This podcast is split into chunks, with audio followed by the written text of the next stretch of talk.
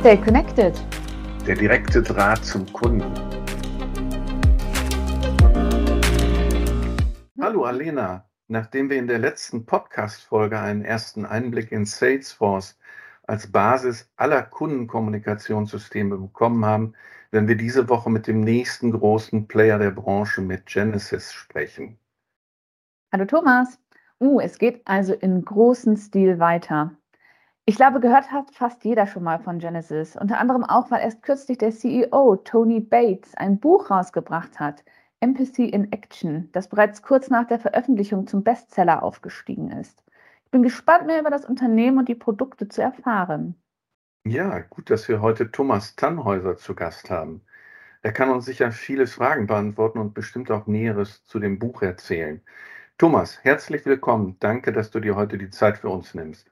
Ja, ganz, ganz lieben Dank für die Einladung. Äh, ich freue mich total, dass wir uns hier zehn Minuten die Zeit nehmen und äh, ein bisschen, bisschen über den Markt und auch Genesis plaudern. Ja, vielen Dank auch von mir. Stell doch mal eben kurz dich und die Genesis vor. Sehr gerne. Ähm, also ich in Persona kümmere mich um den Versicherungsmarkt. Da habe ich äh, quasi zwei Rollen, äh, die ich übernehme. Zum einen eine strategische. Ähm, ich gucke mir also so dieses Ökosystem des Marktes an. Welche, welche Spieler, welche Technologieunternehmen, welche Beratungsunternehmen sind dort mit einer speziellen Expertise unterwegs. Und auf der anderen Seite habe ich auch eine klassische Account-Rolle. Das heißt, ich betreue ähm, bestehende Kunden und suche natürlich auch ähm, sehr, sehr gute neue Kunden für uns. Und ansonsten, wenn wir zu Genesis kommen, ja, ich könnte es langweilig machen und könnte einfach sagen, Genesis gibt es seit 1990. Wir sitzen in San Francisco, 7000 Mitarbeiter, 2 Milliarden Dollar Umsatz im letzten Jahr. Um, ein bisschen spannender ist schon, dass Gartner uns ausgezeichnet hat als äh, Innovation äh, Leader und Marktführer im CCAS-Markt. Aber das beantwortet natürlich noch nicht so diese Frage, Warum Genesis? Was macht Genesis aus? Und äh, Alina, du hast schon äh, einen wichtigen Punkt äh, genannt. Äh, da gibt es ein Buch, äh, was unser, unser großer Chef äh, geschrieben hat. Und es ist ein tolles Buch. Das beschreibt nämlich die eigene neue Kategorie, die wir geschaffen haben, Embassy in Action. Dahinter steht letztendlich ein Ökosystem, was dich als Unternehmen wirklich im großen Maßstab in die Lage versetzt, hervorragende Kundenerlebnisse zu schaffen. Und ich glaube, als Genesis sind wir der einzige Technologielieferant, äh, der den Menschen über die Technologie stellt. Und das ist etwas, was eben Empathy in Action auch, auch aussagt. Die Technologie unterstützt den Menschen in hervorragender Weise, aber der Mensch ist das Ausschlaggebende, sowohl der Mitarbeiter als auch der Kunde. Empathy in Action klingt irgendwie nach einem generellen Umdenken. Was macht Genesis ganz konkret, um Kunden zu befähigen, dieses Ziel zu erreichen? Ja, Genesis hat letztendlich eine, eine, eine Lösung gebaut, eine, eine Plattform oder man sagt ja heute ein Ökosystem, weil man eben die Offenheit äh, eines Systems ja auch beschreibt. Das ist ein Verbindungselement oder einen kommunikativen Layer, den du unter diese einzelnen Ökosysteme im Unternehmen, die aber in den einzelnen Silos, also in den einzelnen Geschäftsbereichen liegen, ähm, und die verbindet und die kommunikativen To-Dos ableitet. Denn die Unternehmen haben sicherlich schon Ökosysteme und denken in Ökosystemen, aber sie sind halt leider immer noch in Silos verhaftet und diese Plattformen sprechen nicht miteinander. Und da kommt Genesis letztendlich ins Spiel und verbindet genau diese Systeme und macht die To-Dos erlebbar, reichert sie an, gibt sie zur richtigen Zeit an den richtigen Berater mit dem richtigen Next Best. Und so entsteht eben Transparenz. Und auf der anderen Seite das Thema 360-Grad-Blick auf den Kunden. Wenn wir mal ehrlich sind, und das wisst ihr als Berater äh, viel besser als ich, kaum einer hat es bis jetzt umgesetzt. Ich möchte mal behaupten, keiner hat es bis jetzt wirklich umgesetzt. Und das ist etwas, was wir können, was wir tun und wo wir eigentlich eine Lösung für alle Probleme im Unternehmen liefern können. Die berühmte fehlende 360-Grad-Sicht. Absolut äh, bekannt das Problem. Wo liegen denn deiner Meinung nach die größten Potenziale da? Die größten Potenziale liegen natürlich in den größten Problemfeldern. Man, man, darf natürlich nicht immer nur auf einer Branche rumhacken, sondern man muss einfach auch schauen, äh, woran liegt es denn, äh, dass sie da stehen, wo sie stehen. Und eine riesen Herausforderung sind natürlich die Altsysteme, die erstmal noch den Geschäftsbetrieb sichern. Und die kannst du natürlich nicht sofort abstellen und alles in die Cloud jagen. Auf der anderen Seite ist das große Problem der sich wandelnden Bevölkerung. Das hast du nicht nur in der Versicherung, aber gerade in der Versicherung entsteht ein Riesenproblem. Wenn in den nächsten Jahren mal 4,2 Millionen Menschen in der Zielgruppe der 20- bis 65-Jährigen einfach fehlen und nicht mehr da sind, äh, dann bricht hier ein riesiger Markt weg. Hinzu kommt, dass die jungen Zielgruppen natürlich ganz andere Erwartungen haben an Prozesse, an Geschwindigkeit, äh, an ähm, natürlich digitale Instrumente.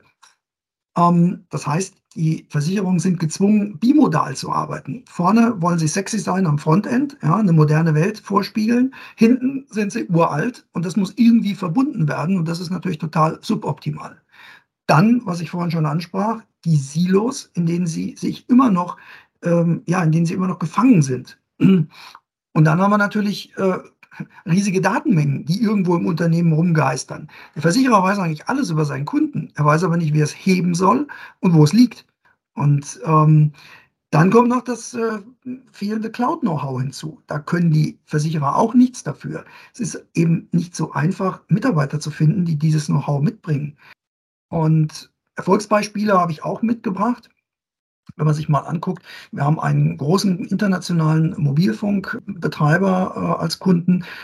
Und der hat jetzt nach fünf Jahren gemessen seine Kundenloyalität äh, als das wichtigste Kernthema identifiziert hat und über alle Bereiche gesteigert hat, eine Marktanteilssteigerung von 10 Prozent äh, hinbekommen und den Aktienkurs hat er um 70 Prozent gesteigert.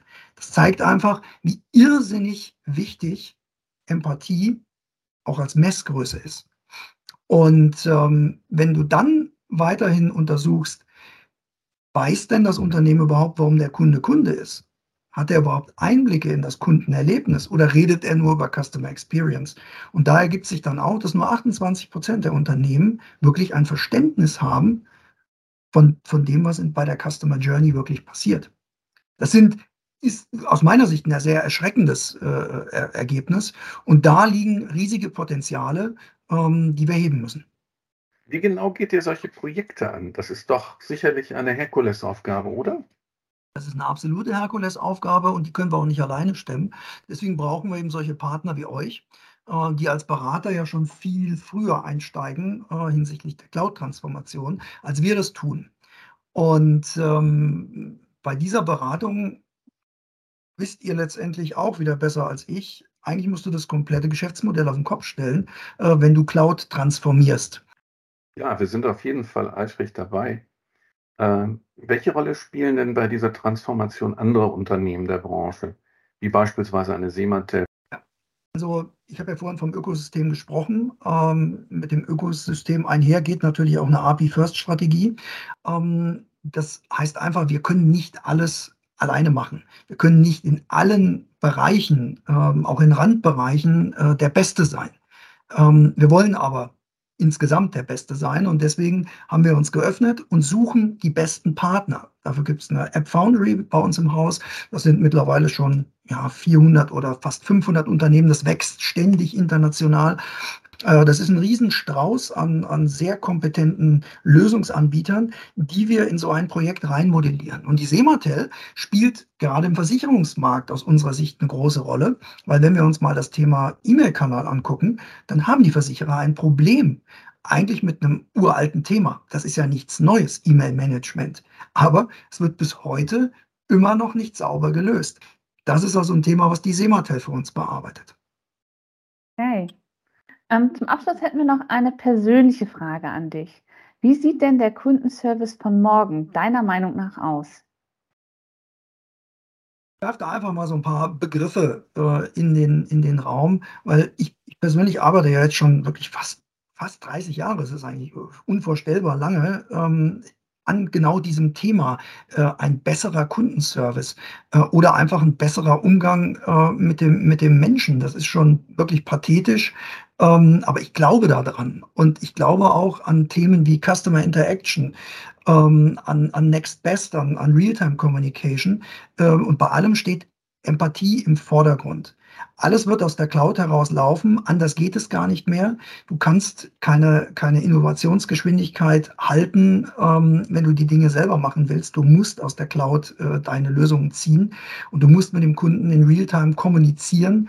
Ähm, und deine gesamten Prozesse modellierst du auch aus Sicht des Kunden, also nicht mehr inside out, sondern genau andersherum, personenbezogen.